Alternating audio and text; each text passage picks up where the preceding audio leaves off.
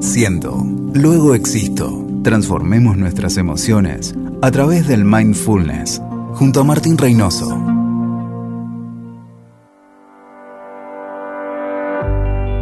Hola, ¿cómo están? Bienvenidos a este camino de exploración de nuestras emociones. En este episodio vamos a tratar de responder algunas preguntas guía que serán nuestro punto de partida. Hoy hablaremos de cómo se construyen las emociones.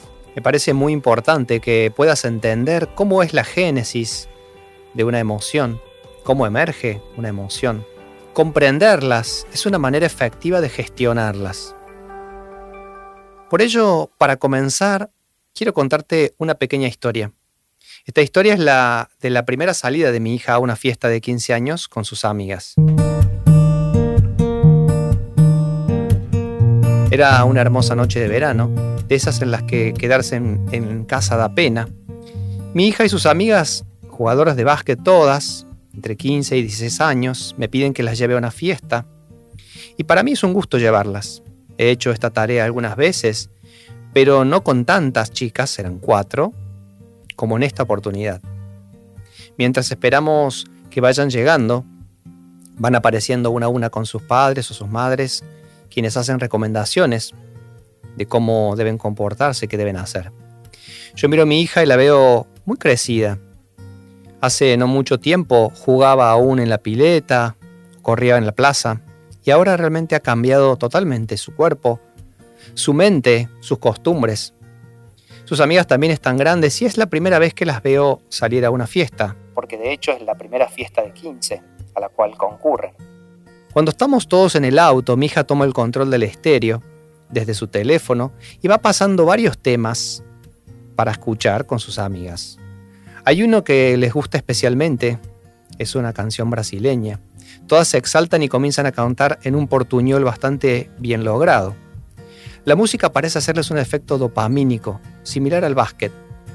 Yo agradecido de poder participar de ese ritual colectivo de la música, también disfruto.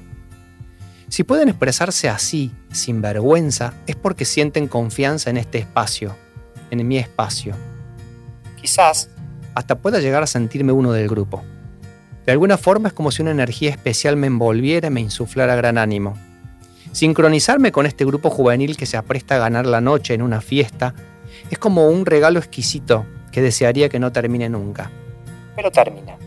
Las chicas desconectan el Bluetooth, de repente se ponen serias, saludan, se bajan, se acomodan. Te aviso para que me busques, dice mi hija. Ok, asiento. Y comienzo a regresar, con la alegría residual aún en mi corazón. La pregunta sería, ¿qué emoción sentí en ese momento? Si yo dijera alegría, no sería lo más correcto quizás. Había alegría, sí. Pero también había ternura, también había cierta euforia, también sentí en algún momento camaradería de grupo. También sentí orgullo de padre. ¿Cómo la sentía en el cuerpo? Sentía un cosquilleo suave y rítmico, sobre todo en la zona del abdomen, algo en el pecho. Cierta tensión, pero una tensión agradable. ¿Y con qué tuvo que ver el que me sintiera de esa forma? Probablemente era una combinación de recuerdos de mi juventud, de mis épocas de salida, también la ternura de padre y ese contagio de la fuerza juvenil que tienen las chicas. Algo de todo eso ocurría al mismo tiempo en mi cuerpo y en mi mente. Entonces, lo que quiero contarte es que las emociones son así. Son diversas, se mezclan, se funden, de alguna forma se manifiestan en un cóctel que puede ser a veces interpretado como alegría, como tristeza, como enojo, pero eso no ocurre habitualmente así en estado puro. Y lo que vamos a primeramente desafiar es esta idea de que las emociones son universales. Mucho tiempo la neurociencia, la psicología, ha hablado de la universalidad de las emociones. Y la realidad es que si bien existen culturalmente ciertas predisposiciones, ciertos mandatos, ciertas formas de sentir las emociones, lo que nosotros apreciamos y categorizamos es muy personal, muy individual. La experiencia interna varía y mucho. Esas variaciones pueden ser tan grandes que para una persona enojo se asemeja mucho a fastidio, a incomodidad, y por el contrario para otra, a ira, profunda ira combinada con angustia. A esto le llamamos granularidad. Granularidad es la amplitud y diversidad de las emociones, y cada uno experimenta diferente granularidad en distintos contextos. Lo que actualmente dicen las neurociencias, y especialmente lo que llamamos la visión constructivista de las emociones, es que las emociones tienen tres aspectos muy importantes. El primero es lo que llamamos el afecto nuclear, el estado corporal, cómo nos sentimos, cómo está nuestro cuerpo, cómo estamos de base, digamos. Pero luego sobre esto van a aparecer cuestiones que tienen que ver con el contexto, con la situación, como la que fue mi caso en el auto, con las chicas, en una salida. El contexto va a activar conocimientos y experiencias previas en cada uno de nosotros. Y luego la experiencia emocional se termina de configurar con el significado que nosotros le damos a la situación, con el lenguaje o el concepto que utilizamos para definir lo que estamos viviendo. Eso también es muy importante. Entonces, ese estado de base del cuerpo, ese contexto y ese lenguaje, la manera en que nosotros vivimos mentalmente la situación, va a darle forma a una emoción única, muy singular, singularísima que vamos a experimentar y que no tiene específicamente que ver con algo universal, como a veces decimos. Comprender las emociones es crucial. Es muy importante, es muy necesario poder darnos cuenta la trama emocional, la textura emocional que estamos sintiendo. Cuando a veces preguntamos, ¿cómo estás? a alguien más, muchas veces lo ponemos en un aprieto. ¿Qué estoy sintiendo en ese momento? ¿Qué estoy experimentando? Quizás esto que decimos ser sommelier de nuestras emociones, degustarlas, saborearlas, acercarnos a ella, sea el primer paso para empezar a comprenderlas y darnos cuenta que son muy cambiantes, muy diversas, muy móviles, se combinan entre sí. Y lo más importante para nosotros es poder comenzar a acercarnos allí, a ese lugar, empezar a tocar nuestras emociones. Es la manera en que vamos a comenzar a transformarlas, si es que necesitamos transformarlas. Esto se hace especialmente evidente en los momentos en que nos sentimos algo molestos, inquietos, revueltos internamente, cuando predomina el displacer, el malestar. Solemos tener como algo convulsionado internamente y no sabemos bien qué. El poder sentarnos, detenernos y comenzar a explorarnos hacia adentro quizá nos ayude a empezar a descubrir de qué está hecho ese malestar, cómo está armado, de alguna forma, ese estado de sentirnos revueltos, angustiados, ansiosos, tensos internamente. El camino de la atención plena y del mindfulness y lo que también vamos a llamar el heartfulness, o esto de conectar con las emociones profundamente, puede ser una manera de empezar a conocernos, a comprendernos y a aceptarnos plenamente.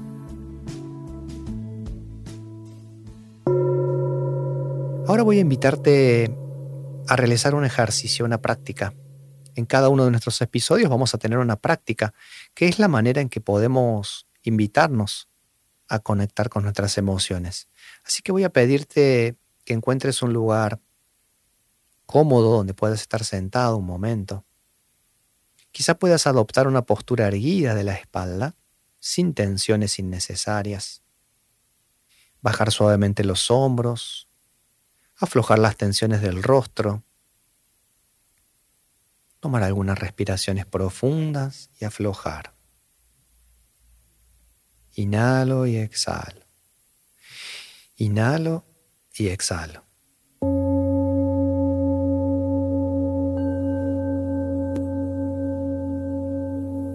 Vamos a invitarnos a hacer una práctica consciente de nuestras emociones, sin ninguna expectativa en particular, sin nada para alcanzar ningún objetivo en particular, simplemente hacerle espacio a nuestro estado interno, a nuestras emociones. Vamos primero a darnos cuenta cómo estamos. Si podemos preguntarnos a nosotros mismos cómo estamos.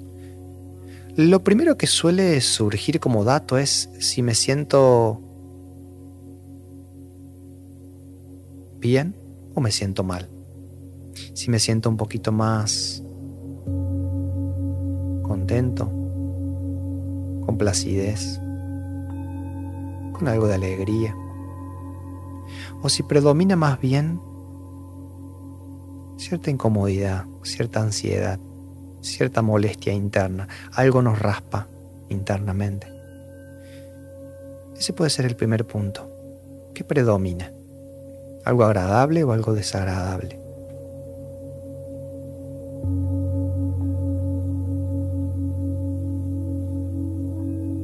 Vamos a sentir el apoyo de nuestros pies en tierra, el contacto de glúteos e isquiones en la base de donde estás sentado. El apoyo de las manos sobre tus piernas o una sobre otra. Y al tiempo que la respiración va tomando un ritmo, va permitiendo que aflojes todas las tensiones innecesarias. Vamos a sentir nuestro cuerpo. Nuestro cuerpo también puede ser una guía muy importante de nuestras emociones.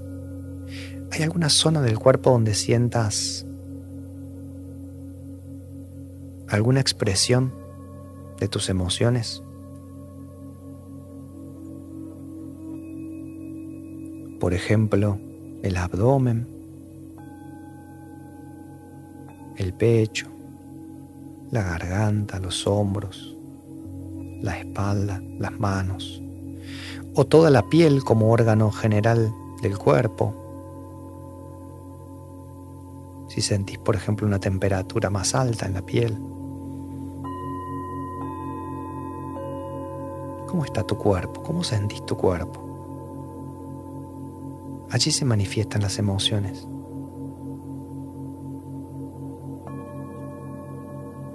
El tiempo que vamos sintiendo nuestro cuerpo, vamos activando esta posibilidad de no reaccionar, de aceptar lo que está haciendo, lo que fluye, lo que emerge a cada momento, con actitud de mindfulness, con actitud de amabilidad.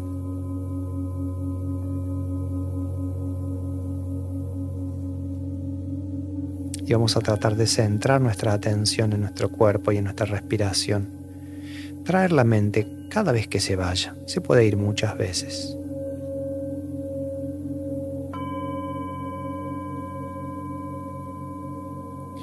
Y poco a poco vamos a ir dando un paso más. Puedo etiquetar la emoción. Puedo ponerle un nombre o varios nombres.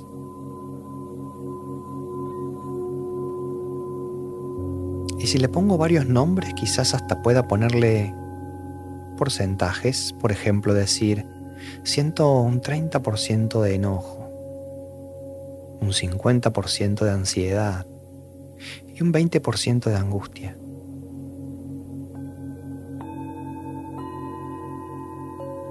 Es aproximativo, es simplemente indicativo para poder darle un poco de forma a eso que a veces sentimos internamente de una manera tan tangible, pero no podemos nombrar, no podemos conceptualizar. ¿Cuáles son las emociones que se combinan y le dan forma a esto que estoy sintiendo en este momento?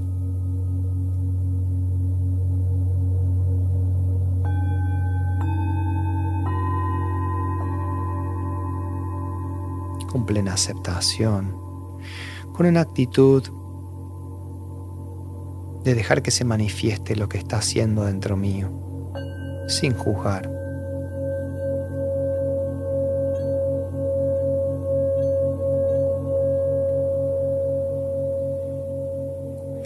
Inclusive puedo invitarte a que lleves las manos a ese lugar donde sentís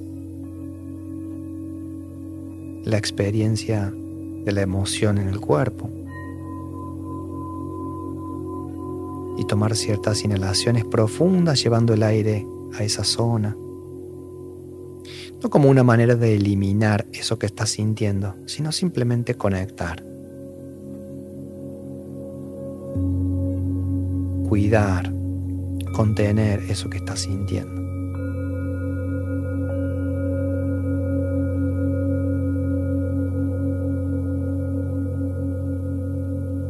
Nuestras manos pueden ser también un mensaje de afecto, de autocuidado, de amorosidad para con nuestro cuerpo.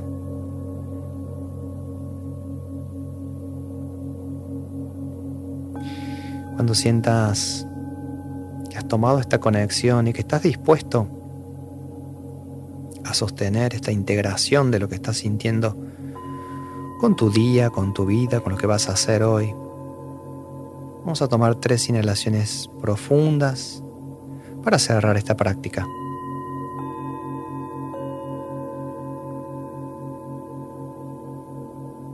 Vamos a agradecernos el tiempo dedicado a este ejercicio y a explorar nuestro hermoso, inmenso mundo emocional. Y al tiempo que lo dispongas vamos a finalizar la práctica abrir suavemente los ojos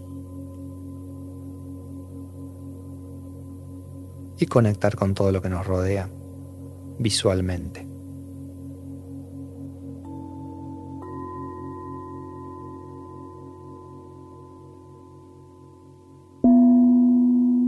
Espero que hayas sentido el beneficio de la práctica de la atención plena en este momento y nos encontramos en el próximo episodio. Muchas gracias.